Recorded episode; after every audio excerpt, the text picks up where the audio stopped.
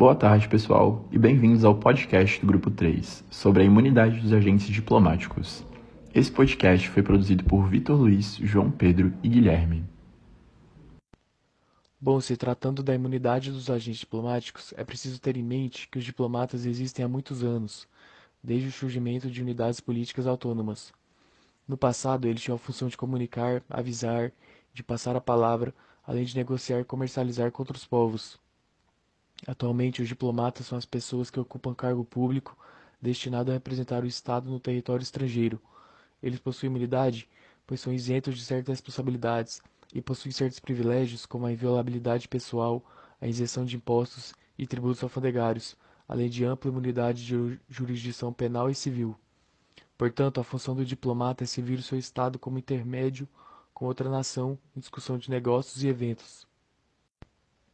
A imunidade diplomática, por sua vez, é um princípio estipulado na Convenção de Viena de 1961, na qual garante que o agente diplomático será protegido de abusos, coações, pressões e ameaça no país visitante.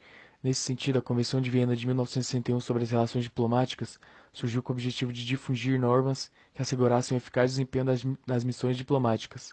O direito positivo brasileiro incorporou os princípios elaborados na Convenção por meio do Decreto 56.435 de 65, já em 1963, foi aprovada a Convenção de Viena sobre as Relações Consulares, promulgada no Brasil com o Decreto nº 61.078 de 67, e cuja finalidade também era de assegurar o eficaz desempenho das repartições consulares em nome de seus respectivos estados.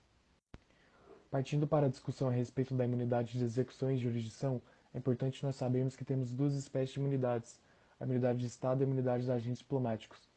A primeira imunidade decorre do princípio da igualdade soberana dos Estados. Esse princípio, além de estar presente no artigo 4 inciso 5 da Constituição Federal, visa garantir o respeito à soberania dos países.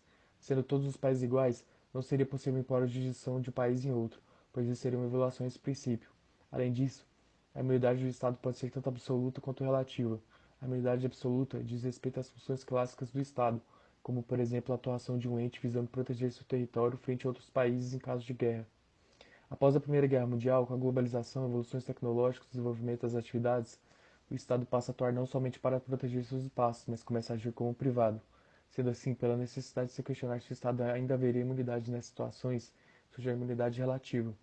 Como exemplo das atuações privadas do Estado frente a essa imunidade relativa, a manutenção das embaixadas dos outros países, como aluguel de imóveis e a regulação dos trabalhadores não essenciais contratados que estão ali presentes. Nesses casos, então, a imunidade de jurisdição e execução passa a ser relativa, podendo estar presente ou não. Em relação à imunidade dos agentes diplomáticos e consulares, tal fenômeno pode ser dividido em três categorias: a imunidade funcional, a imunidade pessoal e a inviolabilidade. A imunidade funcional é própria do indivíduo que exerce sua atividade profissional como diplomata. Nesse caso, ela abrange todas as ações dos indivíduos que são direcionadas ao exercício de suas profissões. Ademais, o ilícito cometido por excesso de poder também é imune.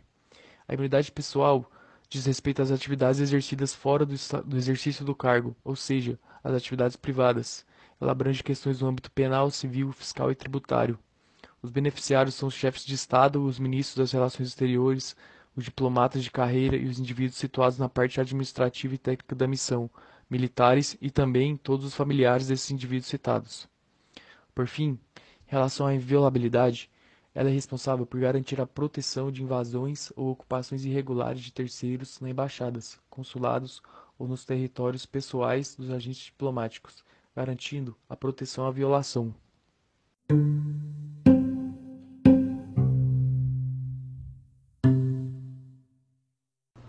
Sabendo de como funciona a imunidade diplomática, podemos trazer um exemplo concreto para ilustrar de como funciona essa questão na prática. Um caso interessante pode ser analisado é um caso de habeas corpus com pedido liminar julgado pela quinta turma do Tribunal Regional Federal da Terceira Região.